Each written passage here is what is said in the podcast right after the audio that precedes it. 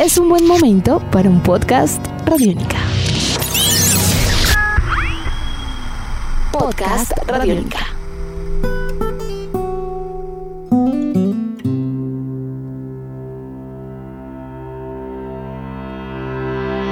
Bienvenidos a una nueva emisión de Podcast Rock and Roll Radio, un producto de Radiónica desarrollado por el señor Andrés Durán, arroba Andrés Durán Rock, y quien les habla Héctor Mora, arroba Mora Rock and Roll, bajo la producción de Juan Jaramillo, Jairo Rocha y la captura sonora de Andrés Cristancho.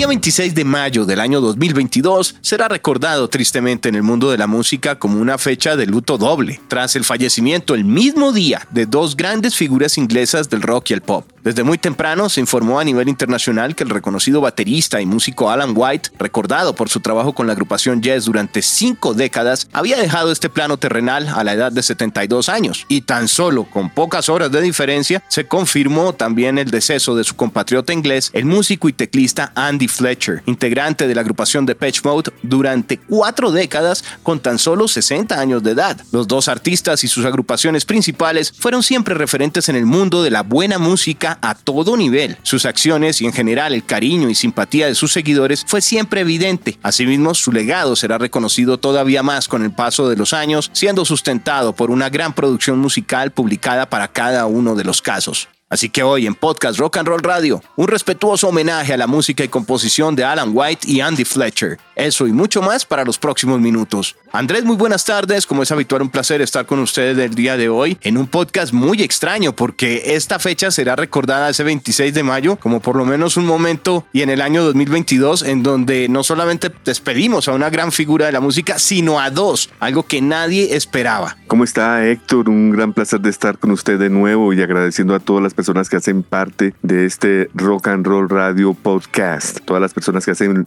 posible que esto eh, sea una realidad semana tras semana. Y es verdad, un día funesto, sin lugar a dudas, para tener en cuenta eh, como un récord fatídico. Dos grandes artistas de dos grandes bandas fallecen el mismo día. Alan White, baterista bien conocido, como usted decía, de la agrupación Yes, y Andy Fletcher, multiinstrumentista para The Patch Mode. Algo insólito y pues como usted lo dice, un luto eh, completamente en Londres, en Inglaterra, ya que los dos artistas también del mismo país, así que como usted bien conoce los sentimientos de los ingleses, debió haber sido eh, un día muy, muy, muy gris. Además, Andrés, con un elemento particular y es que dentro del desarrollo de la música inglesa a nivel de pop, de rock, de arte, siempre tienen la tendencia a, a presentar, a tener claro, a también darle como la suficiente visibilidad a los referentes y a esas agrupaciones que también inspiraron los trabajos. Los ingleses no tienen ningún inconveniente en que de pronto en un artista se sienta algo de otras bandas que fueron referentes hace décadas atrás y entonces de esa forma casi que hay un orgullo. Entonces, si nos damos cuenta tanto en el mundo de lo que vienen a ser dos estilos diferentes, porque tenemos una agrupación de un orden más progresivo, rock, la otra un poco más de orden incluso rock pop en una buena parte de, su época también, eh, pues nos damos cuenta que el impacto para las agrupaciones y los artistas que se han estado desarrollando en ese territorio y a nivel mundial en las últimas cinco décadas, muchos, si no casi todos, de alguno de estos artistas tienen elementos que se han incorporado a su propia música. Entonces, yo creo que realmente desde esas fechas que pasarán a la historia, además al ser el mismo año, todavía lo hace más extraño. Podríamos decir que el rock and roll se mueve en formas misteriosas, incluso para estas noticias tan tristes. Tiene usted toda la razón. Hablemos eh, de Alan White, este gran baterista inglés que nació en Paletton County, Durham, Inglaterra. Su padre tocaba piano en pubs locales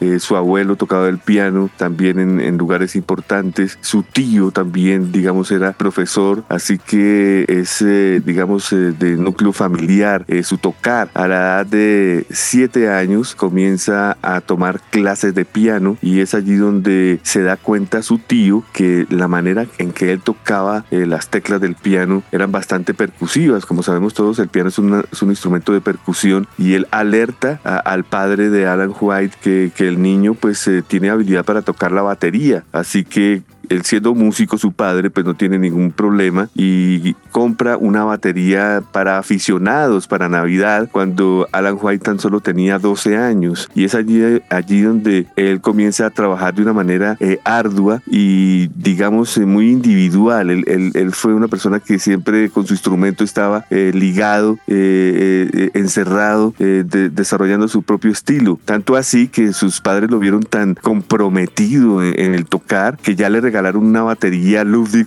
profesional para que el, niño pues se, se, desarrollara como músico. Y es allí donde ya prácticamente obligado por sus padres y también por preocupación de él, comienza a tocar clases de batería durante varios meses y comienza a trabajar con la primera banda de Down Beats. Él tenía tan solo 13 años, Héctor, y ya comenzó a tocar profesionalmente en una banda que hacía covers de los Beatles, de los Searchers, de Jerry the Peacemakers. Eh, el grupo se popularizó en Newcastle. Es claro que los únicos que se dieron cuenta de esto eran los profesores cuando veían en los periódicos la fotografía de Alan en, la batería siendo pues tan, tan joven y, lo apoyaron. Así que desde muy joven ya siendo profesional, algo para no creer. Más adelante, digamos, ya comienza, eh, digamos, a, convertirse en un músico de sesión. Comienza a ser llamado eh, eh, por diferentes proyectos y ya a los 17 años, siendo como lo digo ya muy conocido en el área, recibe una llamada de John Lennon para que entre a la Plastic Ono Band y, sirva de baterista para una presentación que se iba a llevar a cabo en el Toronto Rock and Roll Festival. Esto está en DVD, esto está en, en YouTube para que lo observen. Acá está Chuck Berry y algunos otros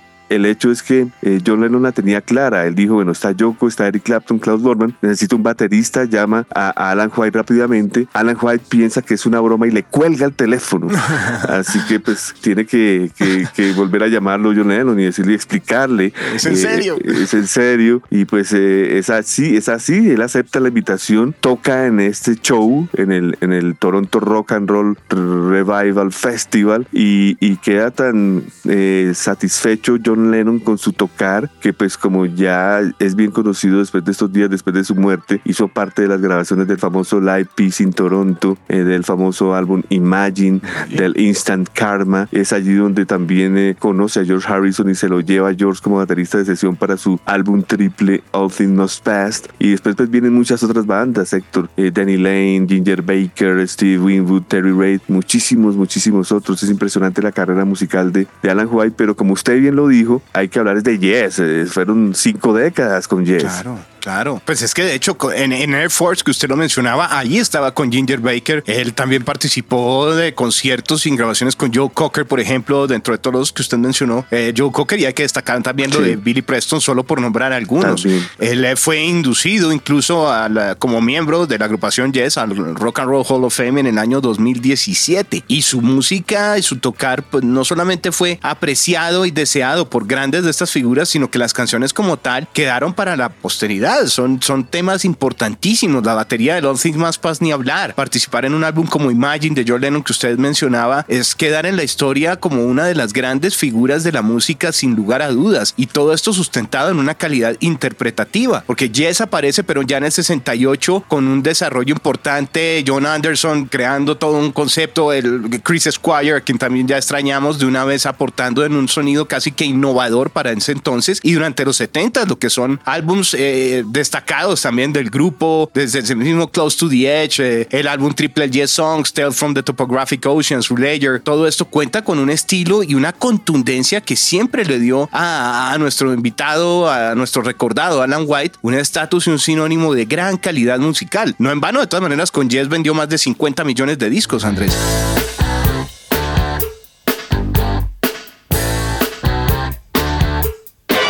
Totalmente. Y la manera por la cual él entra a Yes también es muy curiosa, ya que eh, su compañero de habitación era el gran productor de Yes, Eddie Offord, quien eh, pues estaba trabajando con Yes y White y fue invitado para una sesión de, la agrupación en el Advision Studios y es invitado para tocar la batería en un cover de Simon and Garfunkel llamado América. Es allí donde, eh, digamos, fue el primer coqueteo que tuvieron. Posteriormente, cuando la agrupación estaba grabando grabando el famosísimo álbum Close to the Age, eh, su baterista original Bill Bruford eh, tenía que estar abandonando las sesiones continuamente porque estaba prácticamente ya en King Crimson. Y pues prácticamente después de que finaliza las grabaciones Bill Bruford de, de este álbum Close to the Age abandona la banda y Jess tiene que salir de gira para lo que conocemos como el famoso Jess Songs para esa gira que hacía énfasis en el Close to the Age. Y pues estaban desesperados buscando un reemplazo y es allí donde eh,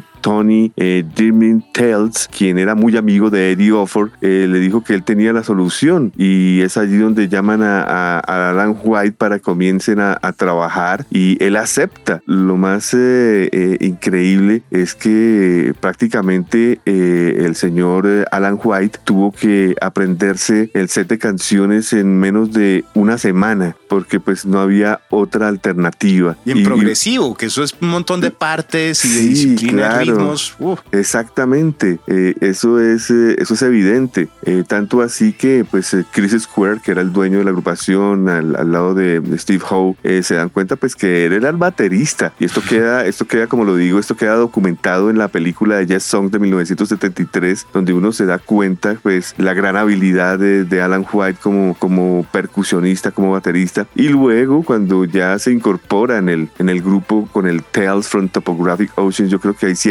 explota su creatividad al máximo y es donde todo el mundo se quita el sombrero y dice, bueno, este es el, este es el gran nuevo maestro de la batería porque es difícil superar a Bill Bruford. Le cuento, Héctor, que a, mí me dio duro. Usted sabe que mi baterista favorito es Bill Bruford y yo soy de los que, de los que por allá en el 77, 78, cuando estaba haciendo el, el transfer entre lo clásico de Yes que no conocía y el Yes que estaba viviendo en esa época, eh, pues me di cuenta que, que era un perfecto reemplazo e inclusive hasta mejor, Héctor, porque yo prefiero a un Yes con Alan White y, a un King Crimson con Bill Bruford. No sé qué hubiera pasado si Bill Bruford se hubiera quedado en Yes y, Alan White, quién sabe por qué camino hubiera tomado. Yo creo que las cosas surgieron como tenían que ser y, esto se demostró al mundo, lo que usted venía diciendo. Discos como Relayer, como el Going from the One, el Tormato, el Drama, el posteriormente el 90-125, el Big Generator, The Ladder, Magnification y la última parte es impresionante, Héctor. Le cuento que lo, lo que los últimos tres discos discos de Yes, lo que son el Fly From Here 2011, el Heaven and Earth 2014 y The Quest 2021, el trabajo de batería de Alan White es impecable y digno para un cierre de carrera antes de fallecer. Justamente Andrés, yo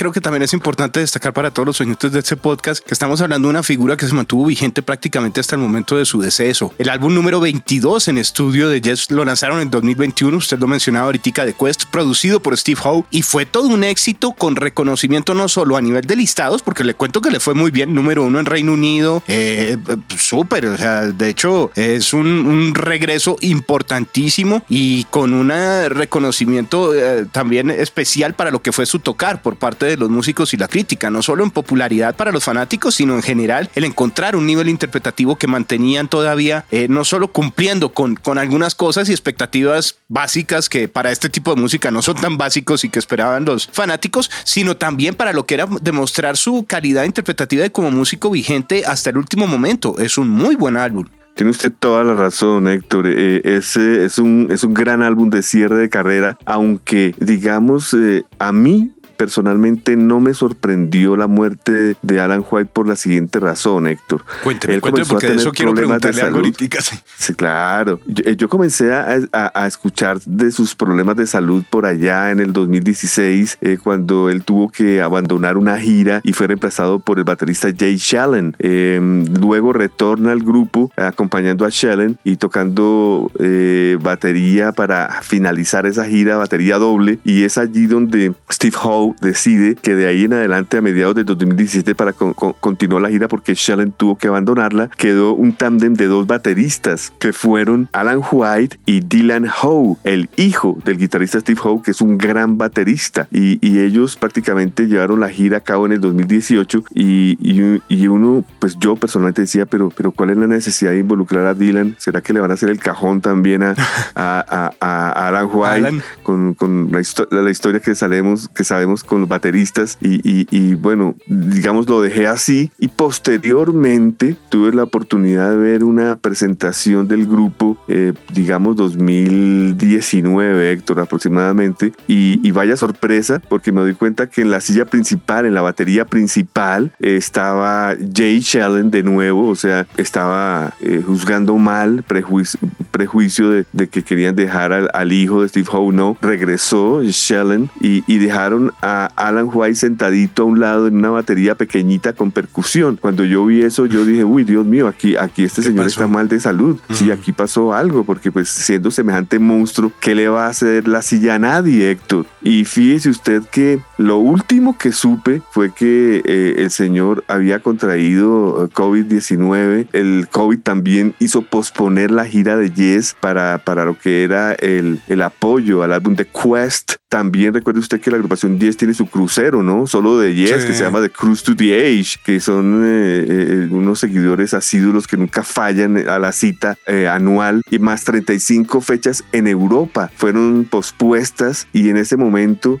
comienzan a circular fotografías de, de Alan White y vaya sorpresa, Héctor, el, el, Alan White que yo había observado eh, sentado al lado de, de, de Shellen eh, era gordito, eh, con su sombrerito, mm, en buen estado, en buen estado en general para su edad, pero un año después, año y medio después, totalmente acabado, totalmente flaco, cadavérico y, y lo más importante, Héctor, aquí para no hablar tan largo, en este álbum de Quest, todas las canciones se le da el crédito a Alan White como baterista, pero realmente, realmente no es así. La verdad es que en el álbum de Quest, el señor Alan White está tocando la batería única y exclusivamente en cuatro canciones, que son la primera de, Ice Bridge, eh, toca la batería en la canción número 5 que se llama Western Age, toca la batería en el tema número 7 que es Music to My Ears y toca la batería en el tema número 11 que es la última canción, la última, última del, del disco y de la historia de él con su grupo llamada Damage World, el mundo dañado, el mundo malogrado. Eh, bueno, pues mm, me da la impresión, Héctor, que Shellen obviamente está aquí reemplazando a Alan White en, prácticamente el, 70% del disco, pero sus compañeros aparentan al mundo que él está bien de salud y que los está acompañando en la ejecución y en la composición y en la grabación. Y no fue así, no fue así.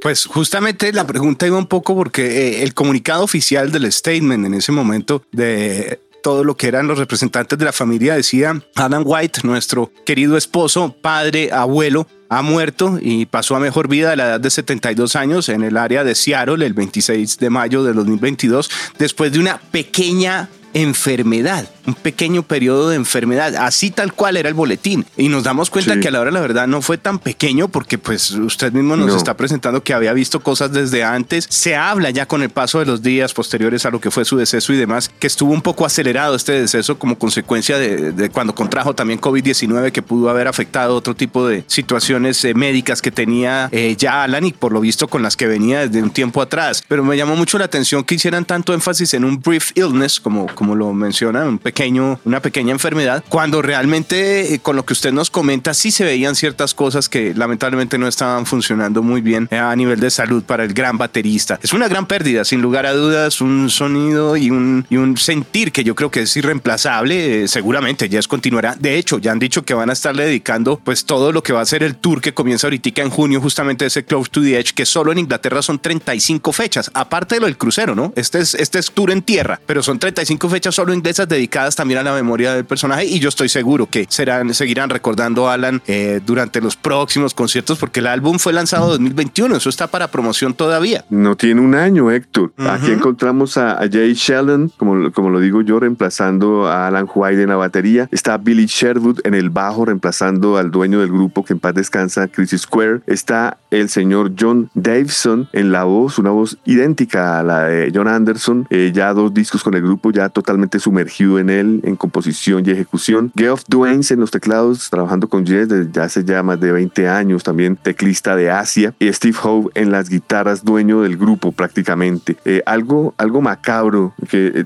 toca ser buen conocedor y, tener el vinilo en las manos que tiene una, unas buenas dimensiones, Héctor. Si usted abre eh, el, el Gateful del álbum The Quest de Yes del 2021, octubre, usted ve una fotografía de Alan White como, como si hubiera sido manipulada con, eh, con Photoshop.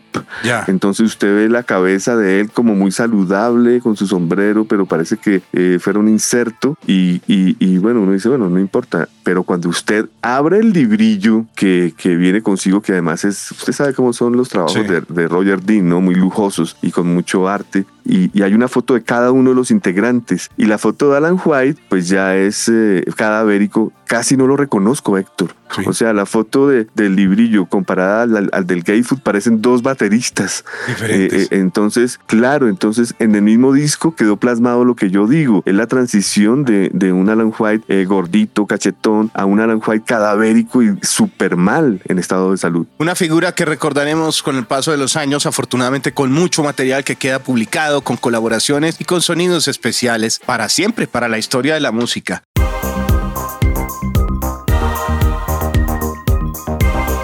Avanzando nuestro podcast, ya estamos un poco cortos de tiempo también, pero la figura que viene cuenta de todas maneras con 10 años menos de trayectoria frente a su agrupación, como el caso de Depeche Mode, porque si Alan White estuvo 50 años con Yes, pues el señor Andy Fletcher estuvo 40 con Depeche Mode, Andrés, encontrando aquí a una de las figuras también más importantes frente al desarrollo de teclados que se involucra con los Depeche Mode a finales de los años 70 también cuando Fletcher y su compañero de clase que era el señor Vince Clark colocaron y tocaron de una vez juntos por primera vez presentando un sonido diferente y ya con Martin Gore pronto se convierten en un grupo de sintetizadores, ahí todo el mundo tocaba sintetizadores, una composición y un sonido en donde reclutan también a Dave Gahan, que era el único que no tocaba teclados oficialmente, pero también toca teclados, y así se bautizan, digamos, un concepto y una propuesta de nombre de Patch Mode que sería importantísima. Clark se separa del grupo después del debut de la banda del Speak and Spell del 81 y Alan Wilder lo reemplaza. Ahí es donde comienza como ya la alineación más popular del mundo más compacta. Pero si nos damos cuenta, Fletcher estuvo desde el principio, eh, tal vez uniendo, sería la, la, forma en que podría definir el trabajo de Andy Fletcher para The Depeche Mode, juntando todos esos pedazos, porque era el único que no cantaba en los conciertos y el único que no tenía créditos de composición solo en la discografía del grupo. Pero sin él, las cosas no pegaban ni fluían igual. Sí, señor, era el mediador de la banda, era la, la persona que era como el cable a tierra entre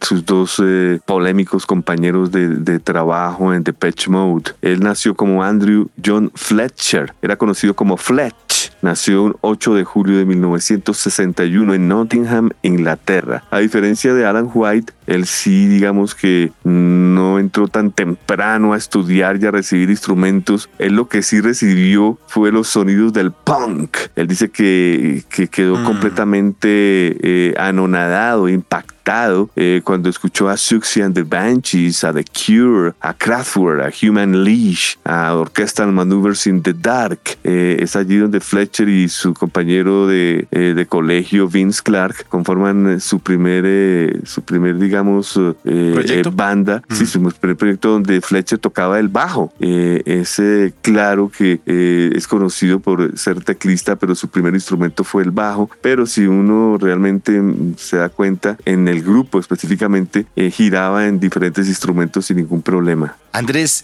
él era una figura también tan, digamos, tan controlada dentro de lo que vienen a ser los aportes a Depeche Mode que en algún momento fue incluso el manager del grupo y una persona que tuvo que presentar también casi que servicios de catalizador y de conciliador para muchos momentos difíciles de la banda. De hecho, en el año 2000, cerca al 2000-2001, eh, Depeche Mode estuvo a punto de desintegrarse por una disputa entre Gaham y Gore y él fue el que los logró convencer de, hombre, no, esto podemos arreglarlo de otra manera, continuemos adelante, no tiene sentido acabar con el proyecto Afortunadamente creo que el reconocimiento para los fanáticos de Depeche Mode siempre será grande y para los fanáticos de la música y en este caso tanto en el mundo del pop como en el del rock, sus aportes musicales igual son bien recibidos. Repetimos, no sería de pronto el más visible del grupo, era un poco más reservado, pero su tocar era fundamental para encontrar una propuesta y un desarrollo de una banda que alcanzó en el 2020 a ser incluida también en el Rock and Roll Hall of Fame y Andy estuvo allí eh, con el resto de Depeche Mode. Entonces creo que todo eso nos demuestra un poco no solo la gran capacidad que tenía a nivel musical, sino también como ser humano y de visión, de tranquilidad para una agrupación de todas maneras con un movimiento y una densidad grande y, con una serie de momentos difíciles que tuvieron que enfrentar a nivel de adicciones y demás y de exploraciones de sonidos ni hablar. Tiene usted toda la razón. De hecho, recuerdo que en el lapso del Sons on Fate and Devotion del 93 y el Ultra del 97, casi fallece eh, el cantante del grupo por sobredosis. Y, es, y es allí donde Fletcher también tiene que volver a, a, retomar el grupo de las cenizas y es donde cambian de sonido y cambian de, de cara en el 97 para el Ultra. Pero pues todo esto es gracias a Fletcher. Fue tan exitoso el trabajo de la banda, igual siguen vigentes y demás. Son más de 100 millones de copias vendidas en discos de Depeche Mode, 54 canciones en los listados de sencillos para el Reino Unido. Hay 17 ah, de sus álbumes alcanzaron a entrar dentro del top 10 para listados en territorio británico también, Andrés. Entonces hablamos de una producción gigantesca, toda con una gran calidad y en la cual el nombre de Andy Fletcher siempre brillará como un elemento fundamental. Sí, señor, eh, es, un hombre tranquilo, sencillo. Cuando llegaba el momento de contribuir en el estudio, eh, para las canciones. Él, él, era de los que eh, daba felicidad al grupo porque podía entregar música, piezas con su sintetizador, con el bajo, eh, con cuerdas, con sonidos experimentales, samplers. Digamos que era el único miembro de Pitch Mode que no, que, que, que no tenía ningún problema para tocar lo que quisiera y como usted lo decía, no cantaba. No, era el único que no cantaba. Él estaba dedicado a sus teclados todo el tiempo. Todo el sí, tiempo. señor, así es. se le preguntó en diferentes ocasiones que eh, cuál era su, su rol en el grupo y él decía de una manera pues eh, muy, muy jocosa que ante todo el cantante del grupo era eh, Dave Gahan, que el guitarrista y el gran músico por excelencia era Martin Gore y que él simplemente estaba ahí al lado de ellos. Ahí, acompañándolos. mire, el impacto de, su partida fue tan grande que agrupaciones incluso más antiguas que Depeche Mode rindieron un tributo y reconociendo que habían aprendido a lo largo del camino también cosas cuando apareció la música de Depeche Mode y, que incorporaron y que les permitió también desarrollar otro tipo de propuestas hasta agrupaciones más nuevas. Solo por mencionar algunas de las eh, figuras que se estuvieron manifestando alrededor de su fallecimiento con dolor y presentando todo el respeto y explicando la importancia de su música, New Order, los Killers, los Pet Shop Boys, Alison Moyet, los Smashing Pumpkins, eh, Orchestral Maneuvers in the Dark, ni hablar. Todos ellos estuvieron presentando de una manera muy especial una visión de un señor, de un Andy Fletcher que era un genio con los teclados, sin lugar a dudas. Ahora, no podemos dejar a un lado su carrera como DJ. E, él comenzó haciendo soporte a, la agrupación Client eh, como DJ y después ya fue contratado y, y él era orgulloso de haber, eh, según él, haber estado en, en lugares eh, eh, inhóspitos en Sudamérica, por ejemplo, donde nunca hubiera llegado si no hubiera sido por hacer su, su desempeño como DJ en clubs. Andrés, lo último que sí alcanzamos a, disfrutar en estudio completo de Fletcher, lamentablemente es un, un poco más atrás que lo que nos sucedió con Alan White. En este caso fue hasta el 2017, cuando presentaron el álbum Spirit, que es el último trabajo completamente en estudio de material original de los de Patch Mode. Ahí es donde, digamos que quedaría la historia frente a material original para recordar cuál fue el trabajo y cuál fue la visión de Fletcher para la banda. La causa de su banda, de, su muerte, perdón, eh, no ha sido dictaminada. Eh, simplemente pues eh, hubo un pronunciamiento diciendo que simplemente había fallecido y que esperaban privacidad en este momento de dolor, pero pues nunca se dijo nada. Sí, han sido muy herméticos, muy reservados. Quién sabe cuál será realmente la, la causa final del deceso, aunque aquí no se habla de ningún tipo de excesos o de aventuras locas. No, no, no, eso. Aquí sí realmente tiene que ver con fallas en el sistema humano. Correcto. Andrés, creo que estamos llegando al final de nuestro podcast el día de hoy. Son dos figuras importantísimas, son del mismo país, son de generaciones diferentes, pero también es muy claro que tanto el sonido de Yes tuvo que ser influencia para Andy Fletcher y para Depeche Mode, como que en su contexto estas dos figuras dieron muchísimo eh, a nivel de elementos para agrupaciones que vendrían posteriormente y para darle forma también a muchos de los sonidos pop electrónicos en el caso de Depeche Mode y progresivos y de muy buena música en cuanto a composición rock para el caso de Yes. Eh, creo que son pilares importantísimos en el desarrollo de lo que hablaríamos la música desde el siglo pasado y que pasarán a la historia siendo recordados como uno de los gigantes de esos músicos que no se encontrarán fácilmente en este siglo.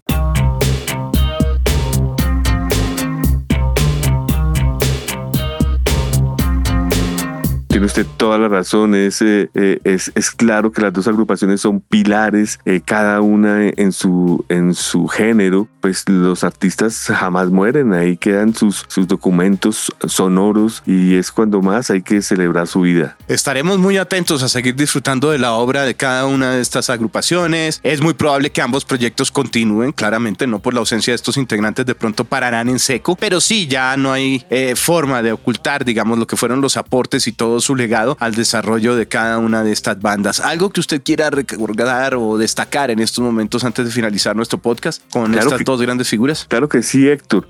Usted sabe que yo colecciono videos y cada vez que hay un suceso de esto, pues lo único que, queda es eh, echar a la mano alguno de estos DVDs y observarlos con, con mucho cariño. Pero pues hoy en día, en primer lugar, son grupos tan importantes, Héctor, tomemos el ejemplo de Alan White con Yes, son grupos tan importantes que me di cuenta que esta semana que ha pasado han comenzado a, colgar en, YouTube conciertos completos, eh, haciendo streamings live a diario, en donde usted puede ver el concierto, lo quitan y después van con otro. Y, de esta manera, pues, la mejor manera de rendir, un tributo. Así que yo, sinceramente, recomendaría por ambos lados observar su videografía. Los dos tienen muchísimos videos. Aquí sí no es que sean dos o tres. Eh, Alan White está desde 1975 con el Jazz Songs, pasando por el 90 90, 12 al vivo, el Jazz Years, Live en Filadelfia, Kiss to Ascension, House of Jazz, Symphonic Live, el Jazz Acoustic, Songs on the Songas, Live in Montreux, The Lost Broadcast, Union Live, precioso video ese de la unión de todos los integrantes. En fin, hay, un sinnúmero de, de videos y en todos está Alan White. Y por el lado de Page Mode, desde el 85 se están lanzando videos eh, de una manera vertiginosa y lo más reciente pues eh, hay que recomendarlos, que sería el Spirits, Spirits in the Forest del 2020, eh, el Live in Berlin del 2014, eh, Tour of the Universe Barcelona 2010 y por último recomendaría yo un Touring The Angel Live in Milán 2006. Afortunadamente quedó mucho material publicado, disponible en varias plataformas. No todos se encuentran en las redes, pero con lo que encuentran tendrán suficiente todos nuestros oyentes y usuarios para acercarse de verdad a dos grandes músicos en lo que ha sido el desarrollo del rock and roll. Andrés, como siempre, un placer el poder acompañarle el día de hoy. Creo que ha sido una jornada muy especial, aunque un poco triste, sin lugar a dudas. Totalmente cierto, un podcast triste porque son dos grandes músicos, Alan White, Andy Fletcher, dos grandes agrupaciones, Jazz y The Patch Mode. Este ha sido un producto de Radiónica desarrollado por el señor Andrés Durán, arroba Andrés Durán Rock y quien les habla Héctor Mora, arroba Mora Rock and Roll, bajo la producción de Juan Jaramillo, Jairo Rocha y la captura sonora de Andrés Cristancho. Creo que necesitaremos, afortunadamente hay mucho material, como lo decía, pero creo que necesitaremos días para sobreponernos a esta fuerte fecha en la historia de la música, 26 de mayo del año 2022. Pasen la tumba a Alan y a Andy.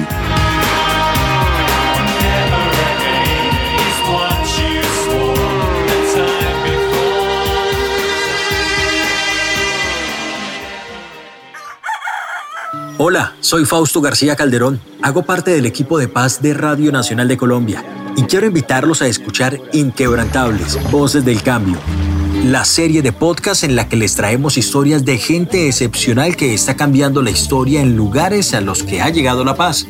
Sigan estos relatos que traemos desde las regiones colombianas cada mes. El triunfo se describe hoy con la Encuentren este podcast en cualquier plataforma de distribución que prefieran y en nuestra página web Radio Nacional Co. Nuestros podcasts están en radionica.rocks, en iTunes, en RTVC Play y en nuestra app Radionica para Android y iPhone. Podcast Radionica.